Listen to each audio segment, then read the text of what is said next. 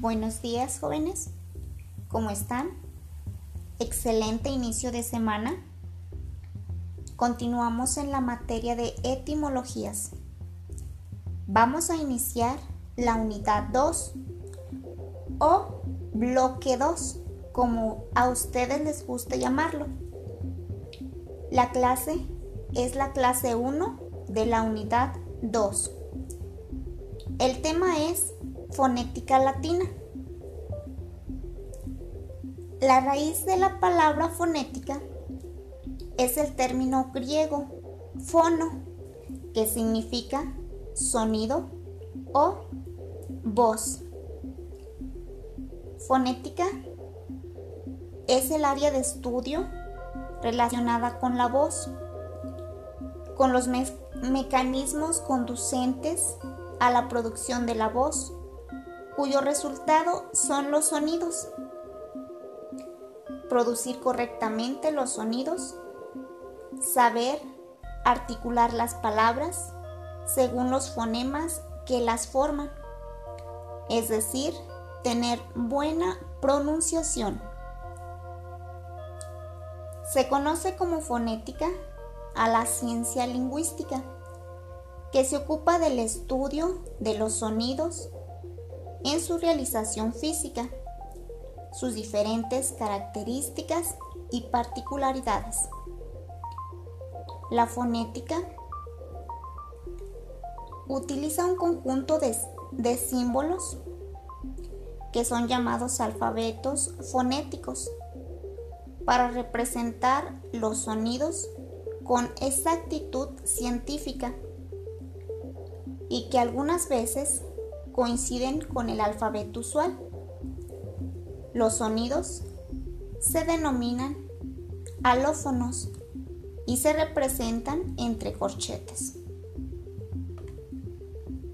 La fonética consiste fundamentalmente en una aproximación al aspecto físico del lenguaje verbal y a los distintos modos en que éste puede articularse, es decir, a la manera específica en que los hablantes de una misma lengua la ponen en práctica. Ello con fines corporativos, descriptivos o incluso médicos como en el caso de las terapias del lenguaje. Su cuadernillo, en la página número 29, encuentran el tema fonética latina. Por favor, léanlo.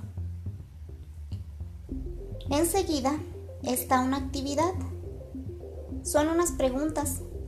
Las van a contestar con el texto de fonética latina. Imaginemos que ya leyeron el tema, ya contestaron la actividad, ahora les pregunto sobre el texto.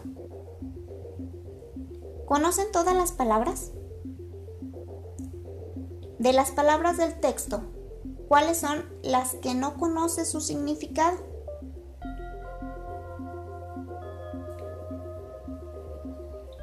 subrayan con color o con un marcatextos con lo que ustedes tengan. Las siguientes palabras que les mencione del texto de fonética latina. Por favor, ubíquenlas y subrayen. Primera palabra. Interprovinciales. Siguiente multiplicidad, variaciones, disgregación, sucumbiendo, hordas, barbadas.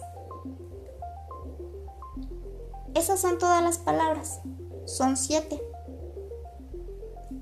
Ahora, ya tienen subrayadas las palabras. Ahora, busquen su significado de cada una de las palabras. Pueden buscarlas en algún diccionario o en internet. En su cuaderno escriben el tema, enseguida la fecha, después las palabras y su significado.